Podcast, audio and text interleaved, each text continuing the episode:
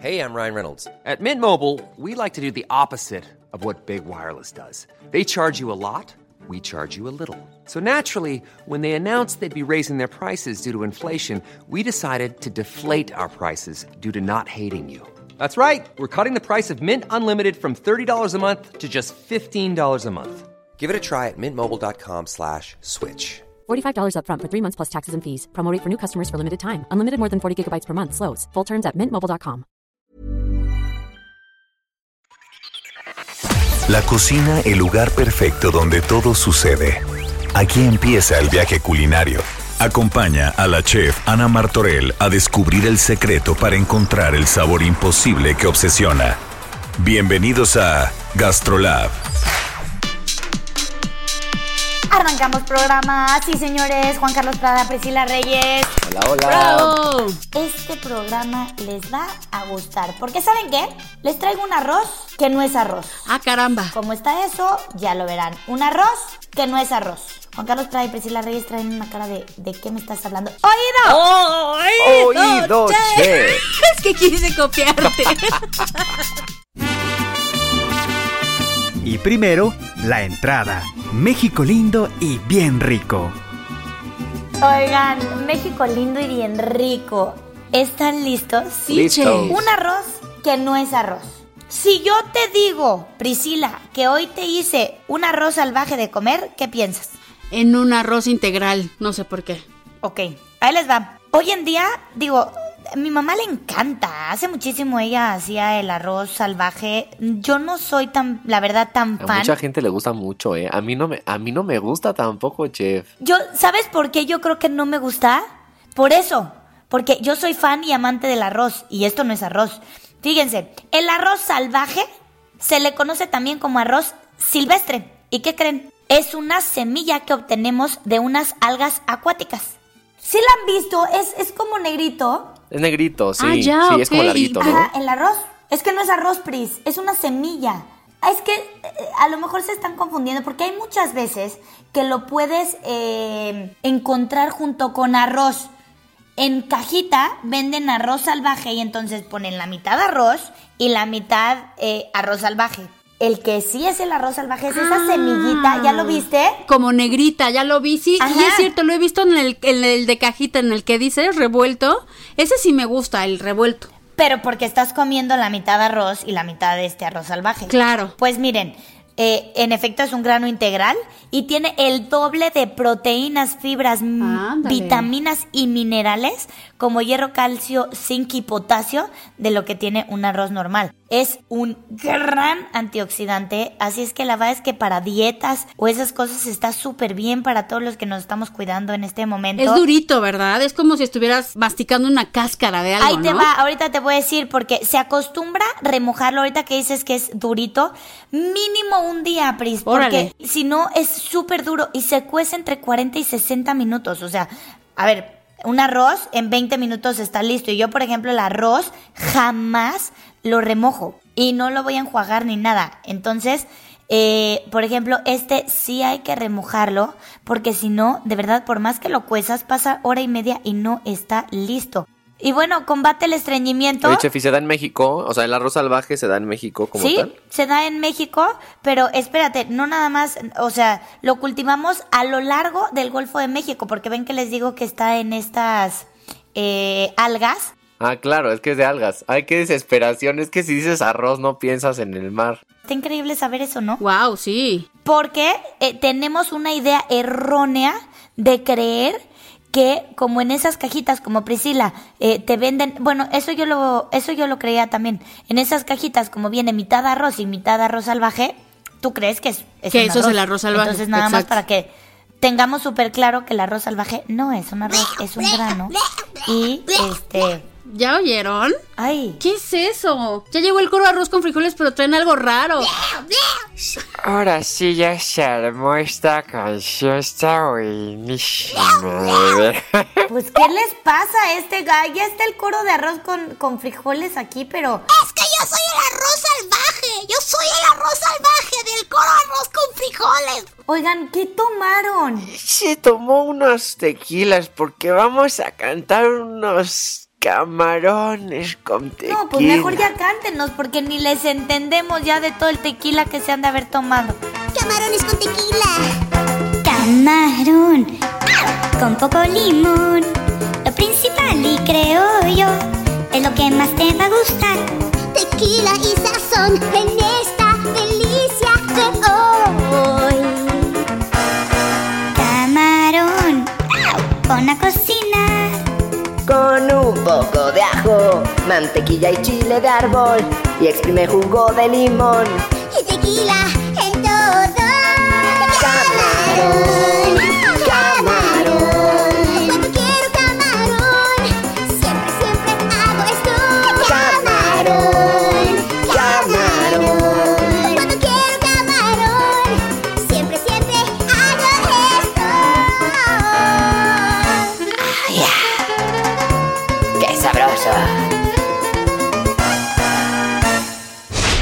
ahora, caricaturas. Priscila Juan Carlos, traemos hoy un invitado que primero que nada quiero hablarles un poquito de él porque es la primera vez que está en nuestro programa. Uno de los viajes más increíbles que me ha tocado eh, hacer en esta vida fue a la pesca del camarón. Benjamín es la cara detrás del Pacífico Seafoods. Benjamín Castro está con nosotros. Un merecidísimo aplauso. ¡Bravo! Benja, muchos pescados, muchos camarones, tienes muchos pedidos de restaurantes en el año y de pronto, ¡pum! Llega una pandemia, se cierran restaurantes y estos pedidos que tú ya tenías asegurados, por lo tanto, eh, tuviste la pesca de camarones, de pescados, la tienes parada. Pues fíjate que es un tema muy importante, ¿no? Y que en el caso de la empresa nos dedicamos únicamente a lo que es el camarón de pesca artesanal y sustentable, ¿no? Nos dedicábamos o nos dedicamos específicamente a dos rubros. A la parte de los restaurantes y hoteles, que es el food service, y también en la parte del retail, ¿no? Que son con las cadenas de autoservicio. Pues llega la pandemia, cortan los pedidos, pues de una se nos corta esta parte, ¿no? Las tiendas de autoservicio, que el retail pues se ha ido desarrollando un poco más, sobre todo ahorita que la gente pide en línea, está cocinando en casa, pero la parte del restaurante pues sí, totalmente frenado. Hay muchas cooperativas o personas que habían venido trabajando o, o congeladoras que normalmente son de las mismas cooperativas o de los grupos de pescadores. Entonces ellos sacaban su camarón, la captura que viene siendo septiembre, octubre y parte de noviembre, que es lo más fuerte, guardaban y procesaban su camarón y normalmente lo vendían en las temporadas altas, diciembre, la cuaresma. Entonces hoy hoy en esta cuaresma pues sí nos llega y nos rebota la parte del COVID, ¿no? Entonces pues las cosas han cambiado muchísimo, las formas de distribuir el producto han evolucionado. Oye, Benja, pero por ejemplo, tú ya pescaste el camarón, ya llega a, por ejemplo, a Del Pacífico Seafoods, ¿no? Tú ya lo congelaste. El que no salga, tú ahí lo tienes. Pensemos en esta persona que va en su lancha, que aparte es una de las imágenes que más se me ha quedado grabado, creo que podría decirte que en el alma, eh, cuando vamos en el, en el barco, para todos los que nunca han ido a la pesca del camarón azul, eh, vas en una lanchita y llegas y de repente se pinta la laguna, se pinta el mar de puras lanchitas como con velas de colores. Cada pescador con una vela de color diferente. Y ahí los ves eh, amarrados, ¿no? Y es mágico. ¿Qué es de estos pobres hombres? Él no está vendiendo. En el caso del camarón, pues la veda entró en marzo, entonces prácticamente no le, no le pegó al- a la industria del camarón, pero acuérdate que terminan la pesca del camarón y esas mismas familias de pescadores necesitan buscar otro tipo de pescas o alternativas de pesca como pues, corridas de pescado, unos van a la sierra, otros van a, a la pesca del, del jurel o, de, o del atún o del guachinango, lo que, cualquier especie, ¿no? Pero la realidad de todo esto es que, ¿qué está pasando con esos productos frescos? Eh, una, sobre todo los pescados y mariscos en, las centrales de abastos, pues está, poca gente va a las centrales. No se está concretando esa cadena de suministro, ¿no? Sobre todo el producto fresco que lo tienes que vender rápido para venderlo en buen estado. Entonces, ¿qué han hecho la mayoría de los mercados o las bodegas que están en los mercados?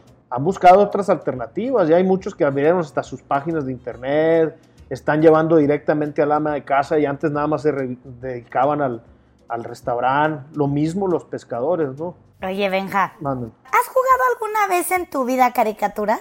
Muy poco. No te preocupes, yo nunca gano, o sea, nunca gano. Escucha lo que vamos a jugar, Benja. Caricapeces, presenta nombres de platillos con camarón.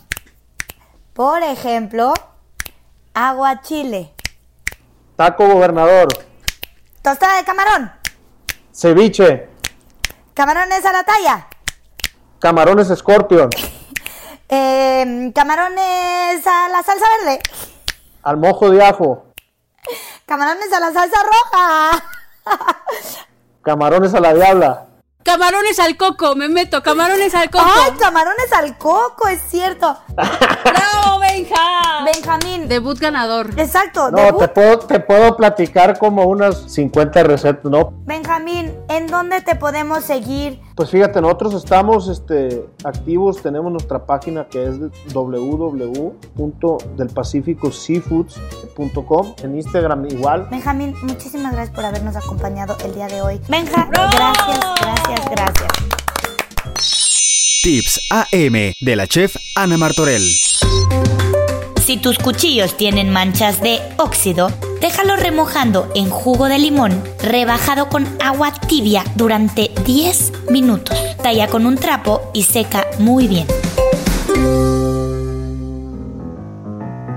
De la cocina, siempre he dicho que se aprende. ¿Se acuerdan que ya hablamos del batch cooking, de estos movimientos extraños, extravagantes, todo eso que traen? Bueno, hay un nuevo movimiento que tenemos que discutir si son de estas personas o no.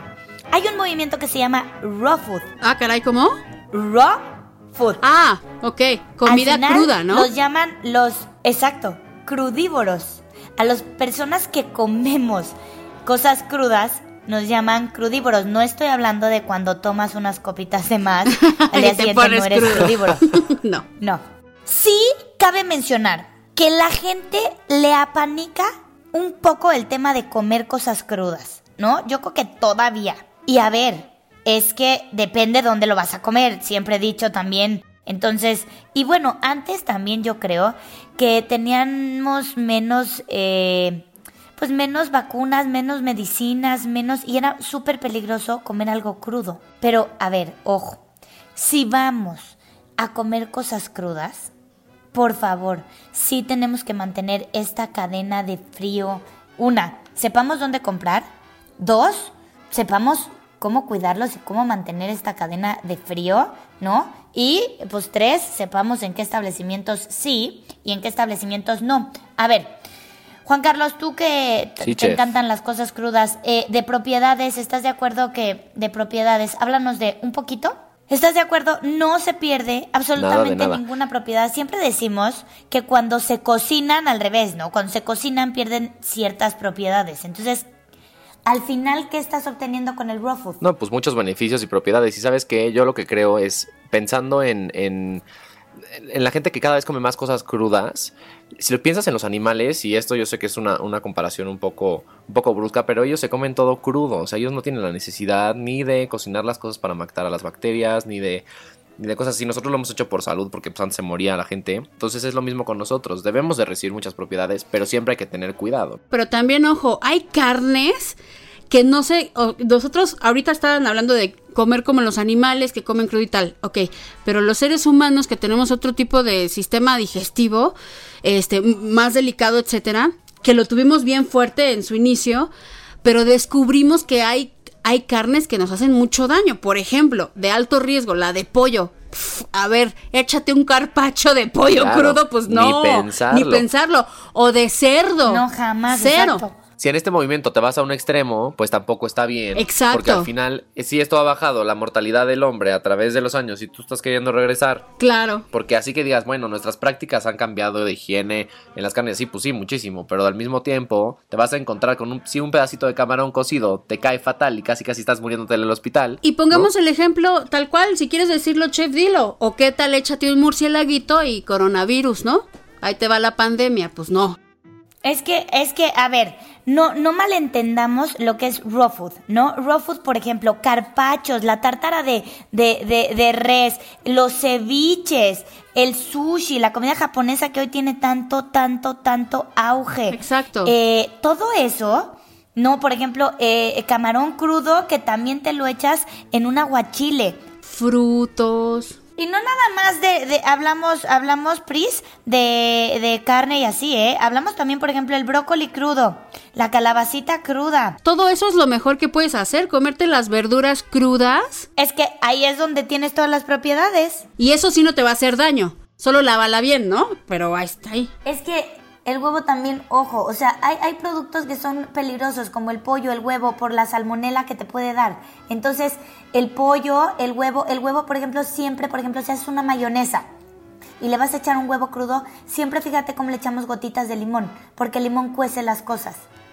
O sea, no es por sabor, es porque te cueza el huevo. Hay mucha gente que se hace un, un licuado en las mañanas y siempre ahí es su huevo Cierto. crudo así, así. Hay doctores que te recomiendan échate un huevo crudo en la mañana. No, pues que se lo tomen ellos.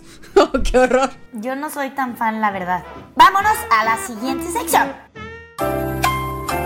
Priscila Reyes, Juan Carlos Prada, ¿sí Ok. o no? Estamos en mitos y leyendas, señoras y señores. Ok. ¿Los chefs siempre comen bien? ¡No! ¡No! ¡Empate! ¿Sabes qué? La gente cree que todos los chefs dicen, ay, yo quisiera ser chef porque ve, cocina la langosta y se la... No, Ajá. a ver. Diario come langosta. Lo cocinamos. caviar. Sí, cocinas para la gente, pero tú. Exacto, ¿tú crees que con los costos tan altos que es hacer un menú, me voy a comer el caviar que se lo vendía al cliente? Pues no. Ok, siguiente, ¿es cierto o falso que para enfriar más rápido lo que sea, un refresco, una botella de vino blanco o lo que sea, hay que agregarle azúcar a los hielos? Falso. Falso. Lo dijo Juan Carlos, primero te voy a decir por qué falso, Juan Carlos. Porque eso sería con sal, no con azúcar. ¿Y sal?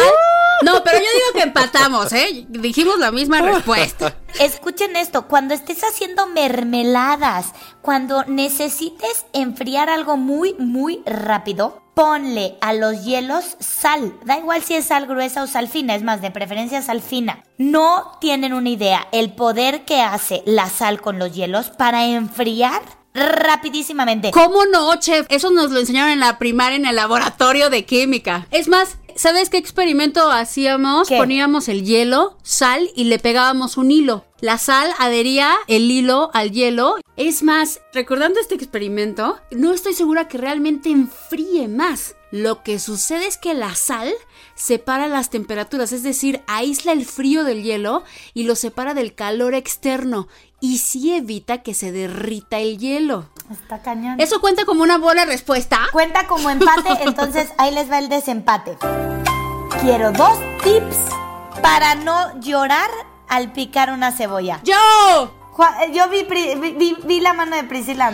O sea, la versión científica que conozco es que em, debes de tener humectados los ojos o sumergir la cebolla, o sea, partirla, por ejemplo, dentro de agua, porque, o eh, este, en agua fría para bajar la temperatura, etcétera, porque lo que sucede es que cuando picas la cebolla, desprende un gas, y ese gas, este, en contacto con los ojos, es lo que hace, eh, lo que te produce las lágrimas. Pero si le bajas la temperatura o si lo aíslas en agua, eh, limitas ese, ese gas. Esa es la científica, la nerd. Esa es una de ellas.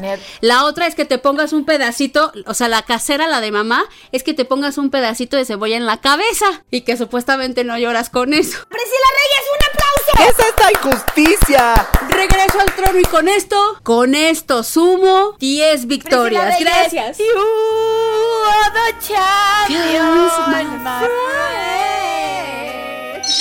Tips AM de la chef Ana Martorell. Para almacenar correctamente tus hongos, necesitarás una bolsa de papel que permita que los hongos respiren. Si los guardas en un refractario, cubre con plástico antiadherente y haz unos agujeros con un tenedor para generar ventilación. Vámonos. De paseo con la chef. Nos vamos, nos vamos, nos vamos. Ay, Pris, ¿Se acuerdan que, que la semana pasada nos fuimos al frío? Sí. Hoy los quiero llevar al calor. Bendito, chef, por favor. Los quiero llevar al calor y te voy a decir que si te digo, a ver, te voy a decir una palabra de las dos, que es una bebida muy típica de este lugar. Ok. Y rapidísimo yo sé que tú me vas a decir. Eh, colada. Piña. If you like piña coladas. es la playa. Yo sí sé dónde, chef, porque yo ya estuve ahí. Nos vamos a Puerto Rico. Ah, yo también, Juan Carlos Prada. Amo Puerto Rico y fui donde se hizo la primera piña colada. Ya sabes que hay como un establecimiento que dice aquí, aquí se hizo la primera piña colada. A ver, Priscila Reyes, Dígame. ¿eres fan de la piña colada, sí o no? Sí, muy, muy, muy. ¿Qué ingredientes lleva una buena piña colada? Piña, crema de coco. A veces le ponen ron, pero puede ser sin ron para que sea piñada. Este, ¿qué más quiere que te diga? ¿Azúcar? No sé. Se la sabe bien. Te falta una importantísima. Este, piña, crema de leche. No sé. ¿Qué me falta? La sombrilla. Una piña colada sin sombrilla. ¿No es? ¿Estás de acuerdo? No, pero es que yo le pongo piña. Yo le pongo piña de garnitura, tome. Ahí les va. Eh, a ver, vámonos un poquito a su historia, ¿ok? Dícese que fue Monchito quien creó la piña colada. Dios te bendiga, Monchito. Que Dios te tenga en tu santa gloria. Dios lo bendiga a Monchito. Ahora, ¿quién es Monchito? Ramón Romero, Sí. mejor conocido como Monchito, en el hotel, en el hotel Caribe Hilton, Oh. ¿ok? Fue donde él creó, Monchito creó la primera piña colada. Sí, no, yo creo que es como, ya saben, la historia de la margarita. Sí, que, si que se la creó atribuyen por a no sé quién, que si por no sé cuándo, pero bueno. Ahora, en el siglo XIX, cuando los piratas aún aterrorizaban el Caribe, el pirata Roberto Cofresi, el pirata famoso puertorriqueño, eh, mezclaba el ron con lo que más le gustaba a él. Lo hacía con la piña y el coco. Crean la historia que más les convenga a ustedes.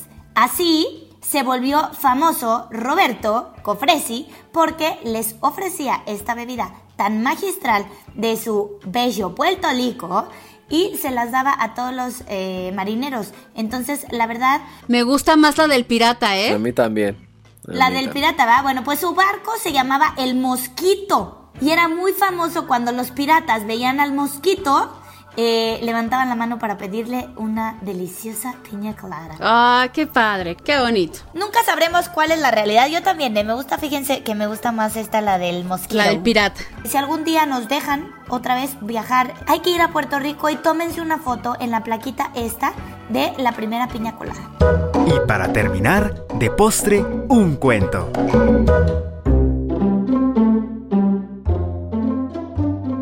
Cuenta la leyenda Que la ninfa Mence fue quien creó la menta. Mence era amada por el grandioso Plutón, ¡Oh! quien era el dios del inframundo y gobernaba el infierno con sus puños de hierro. Pero Plutón era un hombre sin libertad, pues había desposado tiempo atrás a su amada Proserpina. Su esposa llevaba tiempo ya sospechando que Plutón se había enamorado de otra, y no cualquiera, sino de una ninfa del bosque que poseía en su aroma los más viles poderes para embrujar a cualquier hombre poderoso que la contemplase. Ven acá, Plutón. Tal fue el enojo de Proserpina que transformó a la bella Mencé en la planta de menta verde para que ahora su aroma fuera tan espectacular que todos los hombres en la tierra pudieran devorarla sin hacerle mal a sus esposas. ¡Ah! ¡Qué fuerte! Lo que hacen los celos en una mujer, qué bruto. ¡Qué fuerte! Estuvo al final, no me lo esperaba así. Celos cuando ta ta ta ta ta ta ta, ta. tengo celos. Ya, Proserpina, ya. Ay, las mujeres celosas o los hombres celosos son terribles. Los celos son inseguridad. Por favor, cuando haya celos, Hagan un té de menta.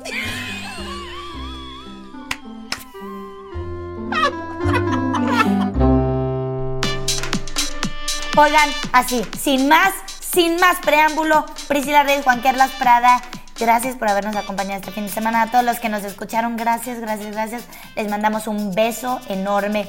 Soy Ana Martorell y a volar, que las alas se hicieron para conseguir los sueños. Oigan, acaba de ser el día del tequila, así es que felicidades a todos los amantes del tequila como yo. Ya saben, yo, mi tequila favorito empieza con pu, acaba con ron. Esto fue Gastrolab, el lugar donde empieza el viaje culinario. No te pierdas la siguiente emisión y acompaña a la chef Ana Martorell a descubrir el secreto para encontrar el sabor imposible que obsesiona. Por Heraldo Radio, donde la H suena y ahora también se escucha. Una estación de Heraldo Media Group.